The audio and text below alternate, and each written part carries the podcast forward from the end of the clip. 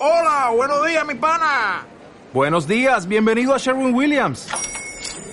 ¡Ey! ¿Qué onda, compadre? ¿Qué onda? Ya tengo lista la pintura que ordenaste en el ProPlus app. Con más de 6.000 representantes en nuestras tiendas listos para atenderte en tu idioma y beneficios para contratistas que encontrarás en aliadopro.com. En Sherwin Williams somos el aliado del PRO. Podcast Sura.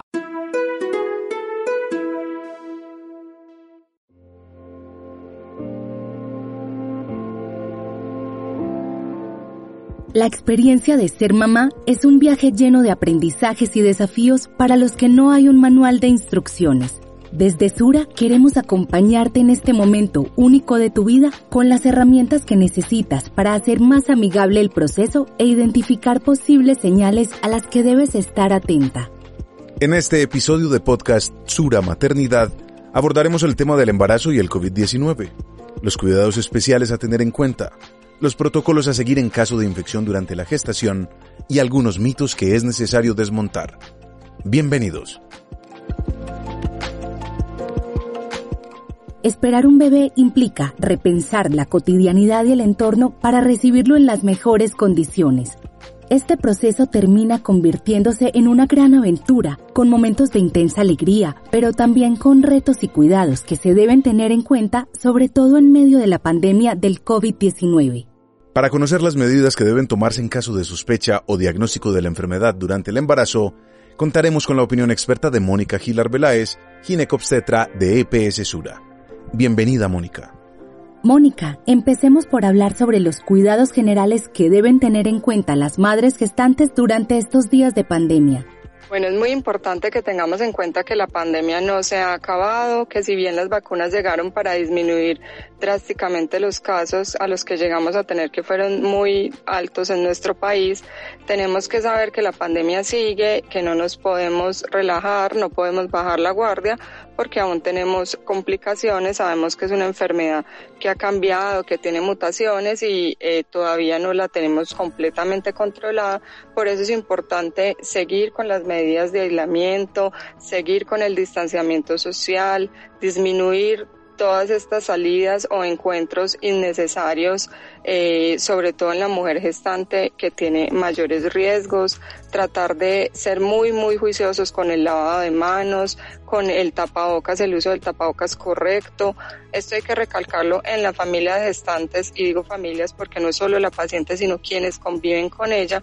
para evitar cualquier complicación de COVID en una embarazada. Si bien a las embarazadas no les da más COVID que a la población general en una misma exposición, pueden tener la misma, la misma frecuencia de infección, cuando les da, si presentan mayores complicaciones como necesidad de hospitalización, necesidad de ayudas con oxígeno, necesidad de intubación, de ir a una, a una unidad de cuidados intensivos y esto presenta alta morbilidad y mortalidad tanto para la madre como para el recién nacido o el feto. Entonces tenemos que tener muy en cuenta estas medidas que ya nos han enseñado durante todo este tiempo desde que la pandemia empezó. Hay lugares que son muchos más riesgosos que otros. Tratar de, si hay una salida, que sea un lugar abierto, con ventilación natural adecuada, evitar los lugares cerrados, con circulación de aire, sobre todo aire acondicionado, que no tenga los filtros necesarios para esto, porque son lugares en los que eh, puede haber más riesgo de contagio y puede que uno controle cómo han sido sus medidas, pero no puede controlar cómo se ha cuidado la gente que está alrededor de uno, entonces tratar de tener salidas con personas conocidas, con personas que uno tenga certeza que se han cuidado para evitar el riesgo. Una invitación muy importante es a mantener en alto la guardia y extremar todos los cuidados para evitar contagios. Se trata de protocolos que deben seguir con todo el rigor, no solo las madres gestantes, sino también quienes las rodean. Paula, y un aspecto a resaltar entre lo mencionado por la experta es que las mujeres embarazadas pueden presentar mayores complicaciones en caso de adquirir el COVID-19. Por eso es fundamental poner atención y aplicar los consejos que escucharemos por parte de Mónica. Mónica, supongo que puede suceder que, pese a los cuidados o por falta de estos, una madre gestante se enferme de COVID. Cuéntanos por favor sobre los signos de identificación temprana en estos casos. Los síntomas generalmente son muy parecidos a los que hemos hablado siempre en la población general, es tener fiebre, tos, rinorrea, como las nosotros las llamamos, o eh, congestión nasal, sensación de ahogo o fatiga para respirar, dolor de garganta, algunas personas presentan síntomas gastrointestinales como diarrea, esos son los más frecuentes en las mujeres en embarazo. Uno puede presentar cualquiera de estos síntomas, uno o varios, y en, el caso de una embarazada debe notificar para que un personal de salud evalúe el caso y nos diga si es necesario hacerse una prueba y si o si se hace simplemente el seguimiento y cuando se hace la prueba que todavía nosotros hacemos confirmación de diagnóstico con los hisopados nasofaríngeos ahora están saliendo mm, mucho más rápido de lo que salían al principio de la pandemia. Nosotros tenemos en Sura líneas activas tanto por WhatsApp como por línea telefónica directa o por las páginas. Hay muchos medios virtuales y en todas las EPS en general los hay para poder hacer una notificación inmediata. Porque nosotros eh, a las personas gestantes las tenemos como una población mucho más vulnerable y son una prioridad para los servicios de salud. Hay que tener en cuenta que para uno tener más riesgos de complicaciones en el embarazo cuando le da COVID, hay una población que además de ser gestante tiene más riesgo y son estas personas que son embarazadas de más de 35 años, que son obesas o que tienen sobrepeso o que tienen enfermedades crónicas previas al embarazo como hipertensión, diabetes, enfermedades autoinmunes, sobre todo esta población que les digo con estas comorbilidades es muy importante hacer un seguimiento muy temprano de estos de estos síntomas. Para una mujer en embarazo, es importante sentir la tranquilidad que brinda el contar con diversos canales de atención. De esa forma, se puede concentrar en su bienestar y sabrá cuándo y cómo notificar novedades o pedir asistencia. Así es, Sergio. En caso de sospecha o certeza de haber adquirido el COVID-19, es una ventaja para las madres gestantes que el sistema de salud les dé toda la prioridad. Mónica, pero ahora explícanos qué medidas especiales se deben tomar cuando una mujer en embarazo es diagnosticada con la enfermedad. Una vez a nosotros nos confirman el diagnóstico, el personal de salud nos informa si va a quedarse aislada en casa o si necesita hospitalización. La mayoría de las mujeres afortunadamente tienen una enfermedad leve o asintomática, o sea que nos damos cuenta que está contagiada porque notificó un contacto con alguien que salió positivo, le hacemos la prueba, ella salió positiva y no siente nada. Esa afortunadamente, como les digo, la mayoría de los casos son casos muy leves o asintomáticos, pero hay que hacerles un seguimiento porque hay una evolución natural de la enfermedad en el que pasando los días puede presentar mayores complicaciones o la que no sentían nada empezar a sentirlo. Entonces, si les dicen que el manejo es ambulatorio, sea en casa, debe garantizarse un aislamiento. Un aislamiento quiere decir que trate de no tener contacto con otras personas en la casa, que esté en, la, en su lugar para dormir, el baño que use, los platos o las cosas pues de cocina que utilice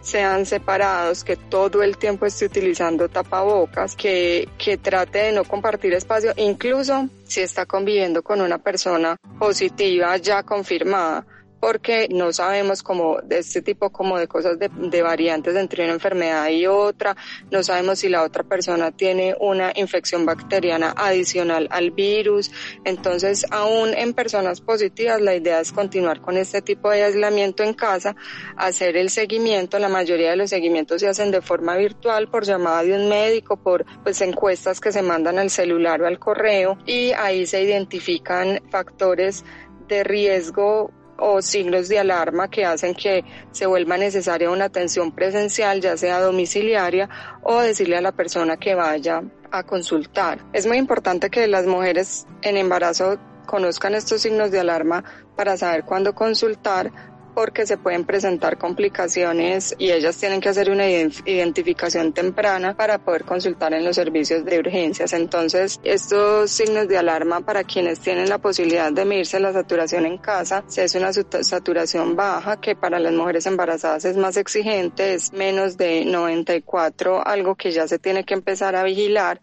no 92 como lo es para el resto de la población, una fiebre persistente que se trate con acetaminofén, que es lo que normalmente les mandamos a las mujeres en embarazo para controlar el dolor y la fiebre y que a pesar de haber tomado dos tabletas de acetaminofén persista con fiebre mayor a 38 grados medida con termómetro, que la sensación de dificultad respiratoria sea progresiva, o sea que se sienta cada vez más ahogada, incluso en cosas tan sencillas como hablar y que la tos sea, sea persistente. Hay algunos síntomas que son residuales de los que vamos a hablar más, adelante, pero es importante conocer cuáles son los signos de alarma para consultar rápidamente a un servicio de urgencias.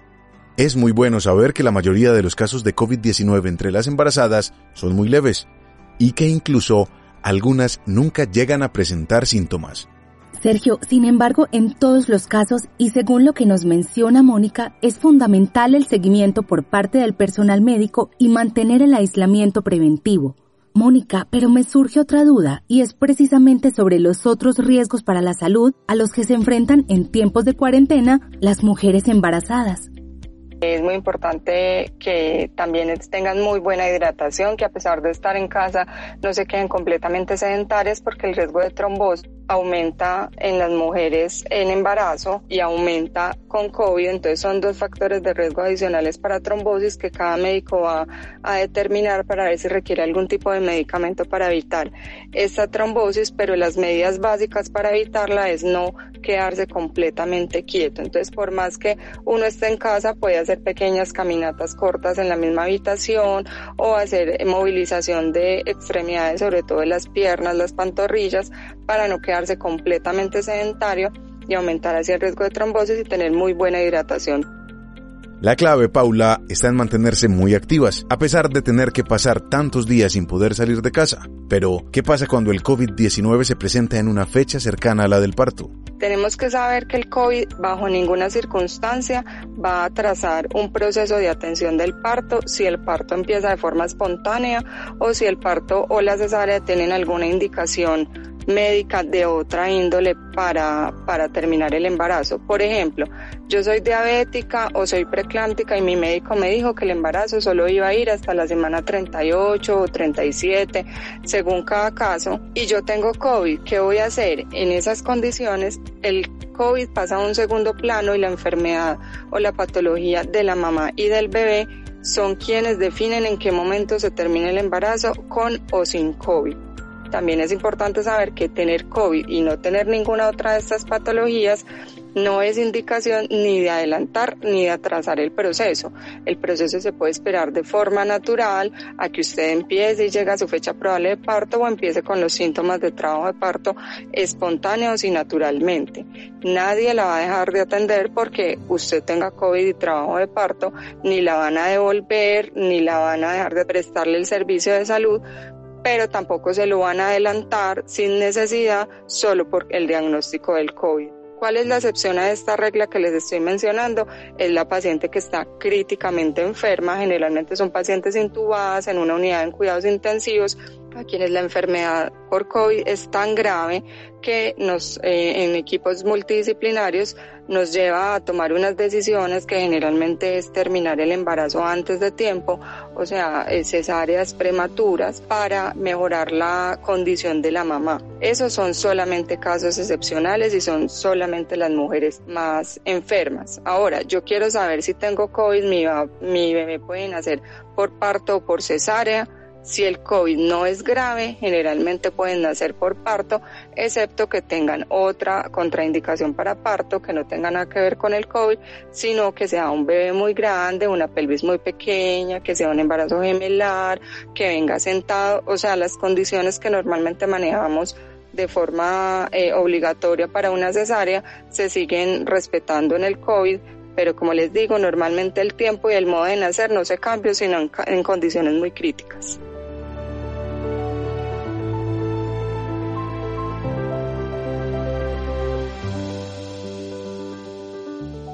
Muy importante tener siempre presente que la fecha probable del parto no se ve modificada por la presencia del COVID-19.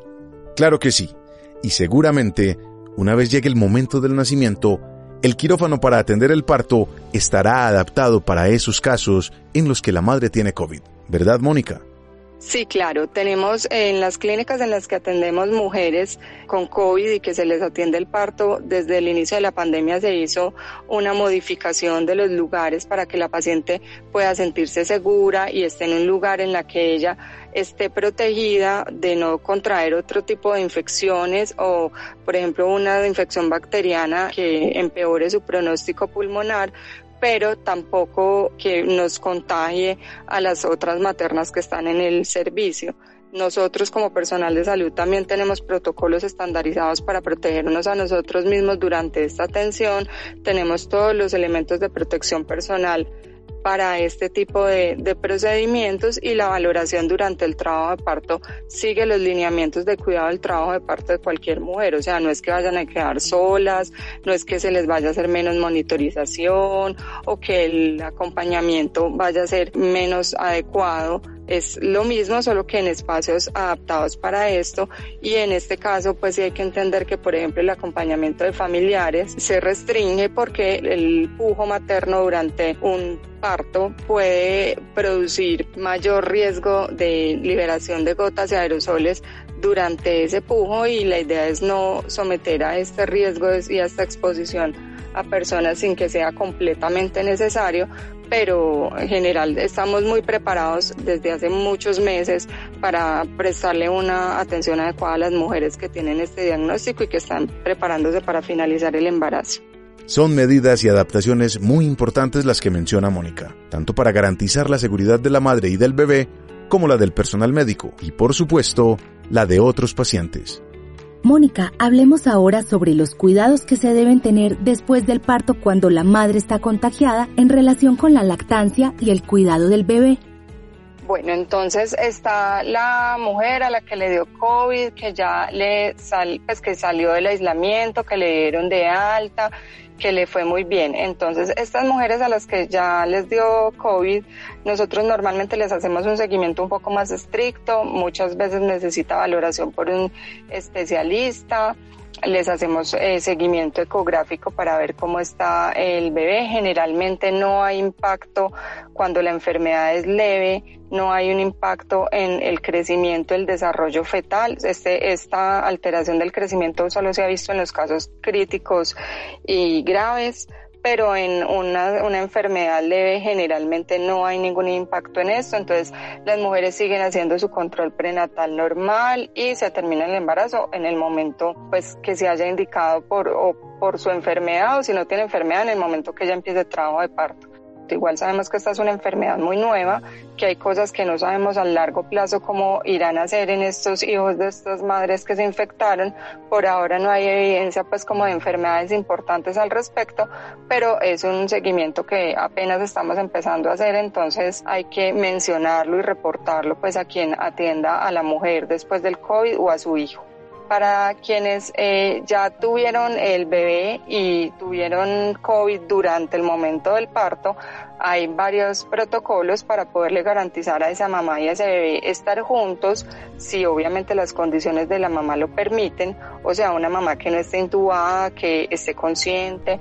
que pueda cuidar a su bebé. Hay muchas medidas que han demostrado que se disminuye la, el riesgo de que la mamá estando positiva le pegue la infección a su hijo pero teniendo unas precauciones. Estas precauciones es el uso de tapabocas durante todo el contacto con el recién nacido, hacer un aseo de manos riguroso y un aseo eh, de las mamas antes de lactar porque se puede lactar y tratar de que en el momento en el que no esté en contacto directo con el recién nacido, sino que estén, por ejemplo, durmiendo, la cunita esté a una distancia de dos metros de la cama donde está la mamá para así evitar como el riesgo de transmisión. Esta transmisión es la razón más frecuente de transmisión en los recién nacidos. Generalmente es de familiares o de la misma mamá está positiva y se lo pega, se lo pega al recién nacido.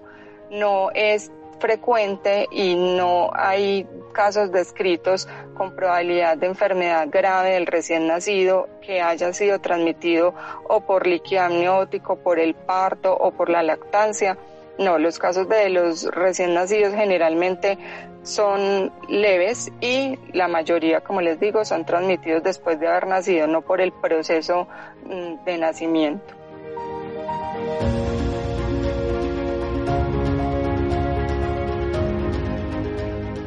Es muy frecuente que una vez pase el COVID se asuma una postura más tranquila respecto a las medidas de bioseguridad. Muchas personas sienten que ya adquirieron cierta inmunidad y dejan de lado el tapabocas y el lavado constante de manos, por ejemplo. Pero lo cierto es que se debe continuar con rigurosos protocolos de cuidado después de la enfermedad. Mónica, ¿nos podrías ampliar un poco más sobre esto? Cuando a uno le dio COVID, uno genera anticuerpos naturales para COVID, pero esa, esos anticuerpos por ahora tenemos evidencia de que duran más o menos tres meses y por eso no significa que no nos pueda volver a dar. De hecho, sí hay casos de, reportados de reinfecciones en menos de ese tiempo, la mayoría se dan después de los tres meses, pero durante el tiempo que lleva la pandemia tenemos personas que les ha dado dos, tres veces COVID confirmado después de haber estado completamente recuperado. Entonces esto hay que entenderlo porque es un llamado muy importante a que nosotros no nos relajemos porque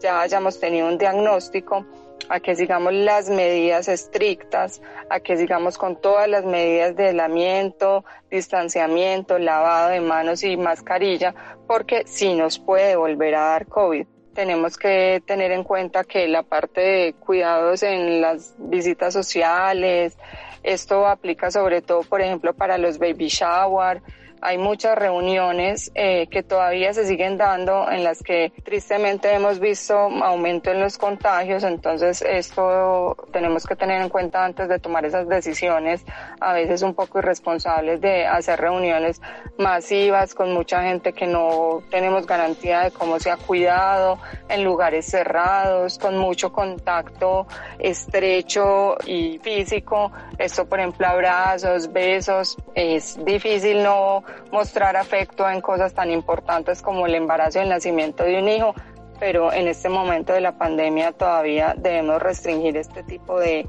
acercamientos con otras personas.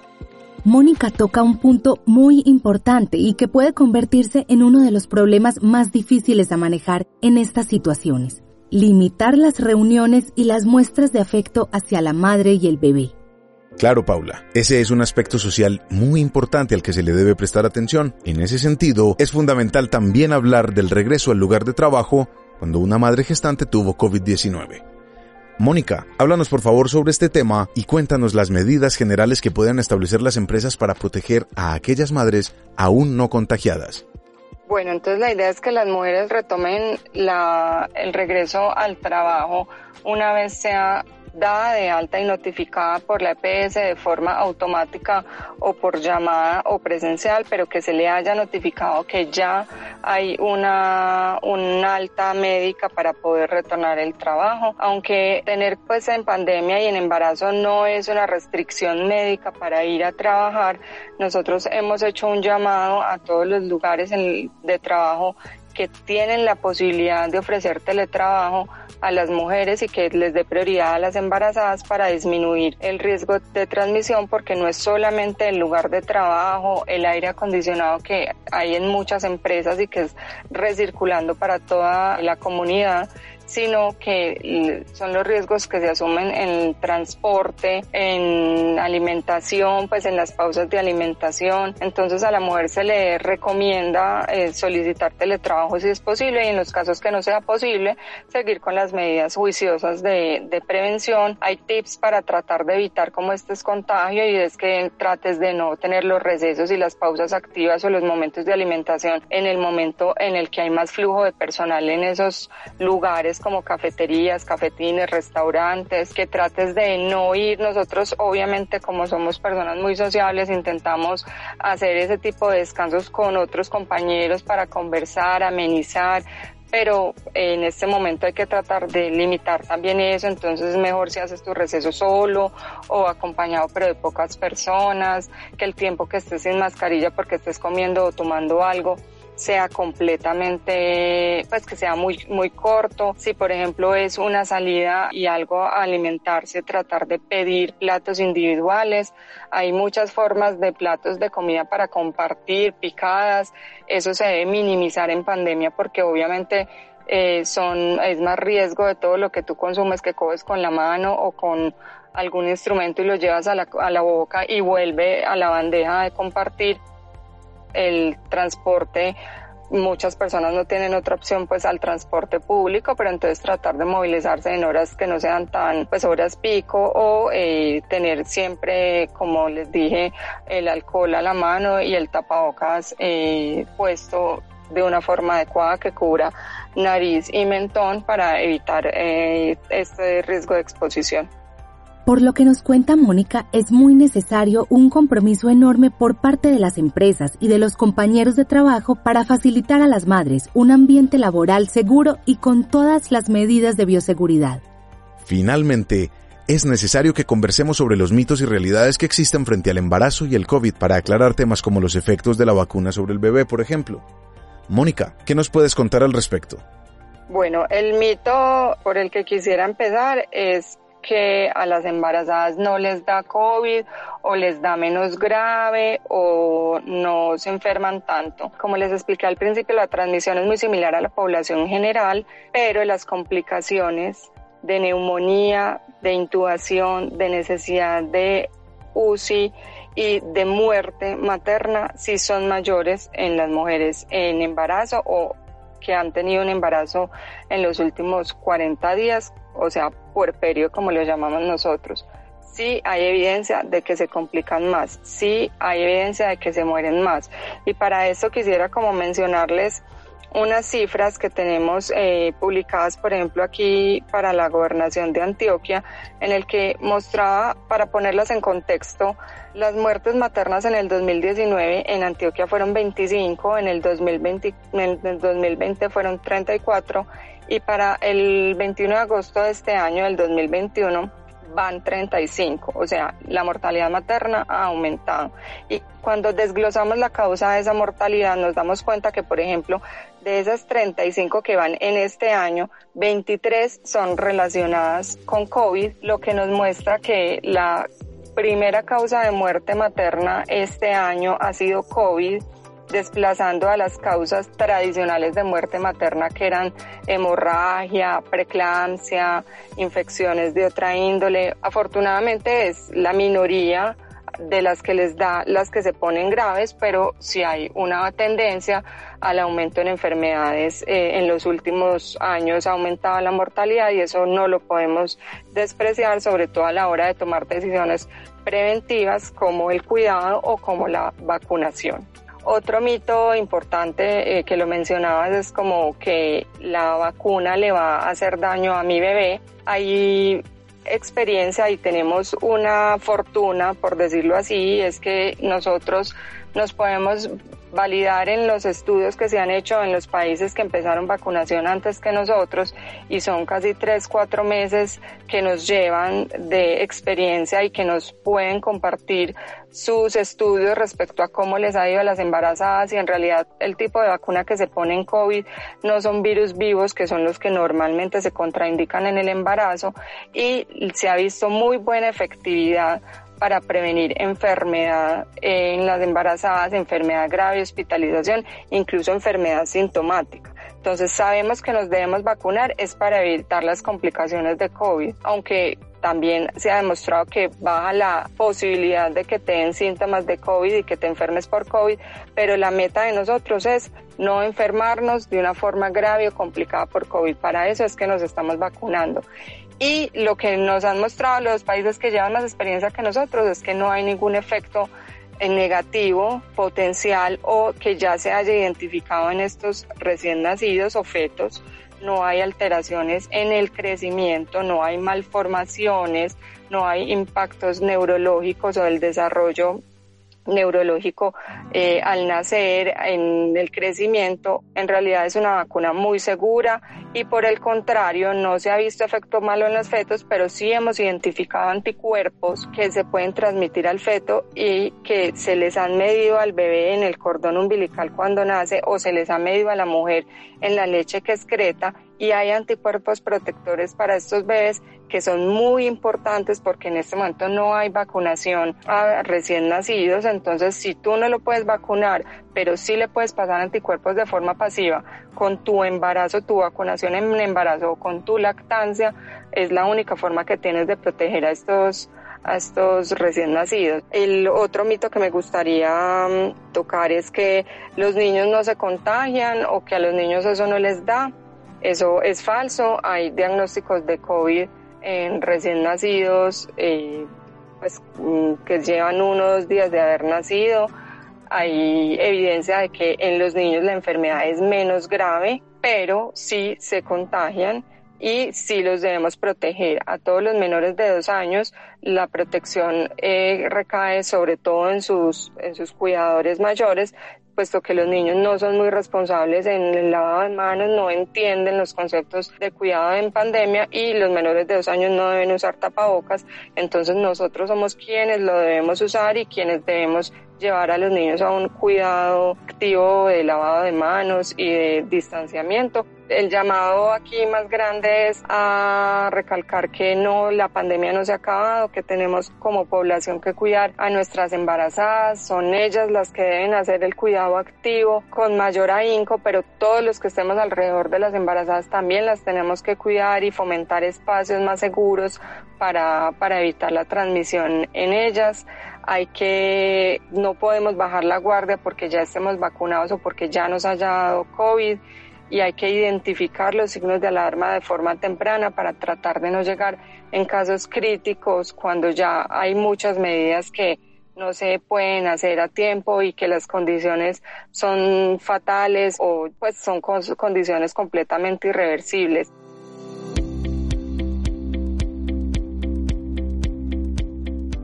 Muchas gracias a Mónica Gilar Beláez, ginecobstetra de Sura EPS, por su tiempo y disposición para explicarnos al detalle cómo sobrellevar un embarazo en medio de la pandemia de COVID-19.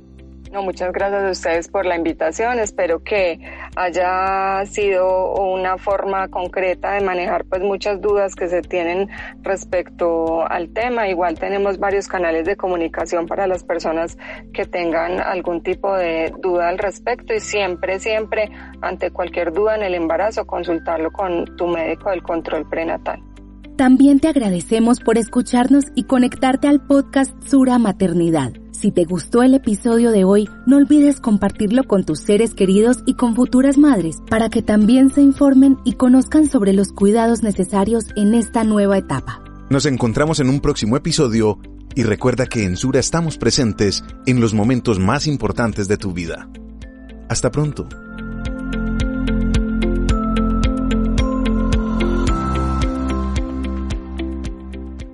Podcast Sura.